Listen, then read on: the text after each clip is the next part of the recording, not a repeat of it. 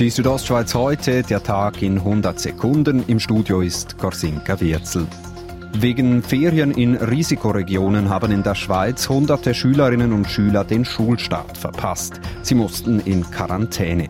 In Graubünden habe man jedoch keine entsprechenden Rückmeldungen aus Schulen erhalten, sagt Kantonsärztin Marina Jamnitzki. Wir gehen davon aus, dass das, wenn, dann höchstens Einzelfälle sind, ganz wenige.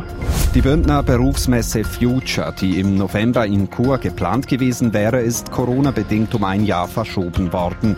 Die Veranstalter schätzen das Gesundheitsrisiko für die Teilnehmenden als zu groß ein. Das Thema ist einfach, dass es unheimlich schwierig ist, die Ausstellung so über die Bühne zu bringen, dass man mit Sicherheit kann sagen da passiert nichts, da ist keine Ansteckungsgefahr da. Das sagt Jörg Michel, Mitveranstalter und Direktor des Bündner Gewerbeverbands.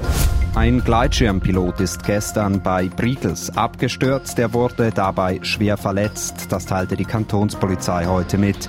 Der 51-Jährige war in Diesentis zu einem Wettkampfflug mit Etappenziel Trun gestartet, dies im Rahmen des Paragliding World Cup. Die Unterengadiner Großrätin Aita Zanetti soll Standesvizepräsidentin werden. Sie ist von ihrer Partei, der BDP, nominiert worden. Damit dürfte sie 2021 dann Standespräsidentin und somit höchste Bündnerin werden. Die Südostschweiz heute, der Tag in 100 Sekunden, auch als Podcast erhältlich.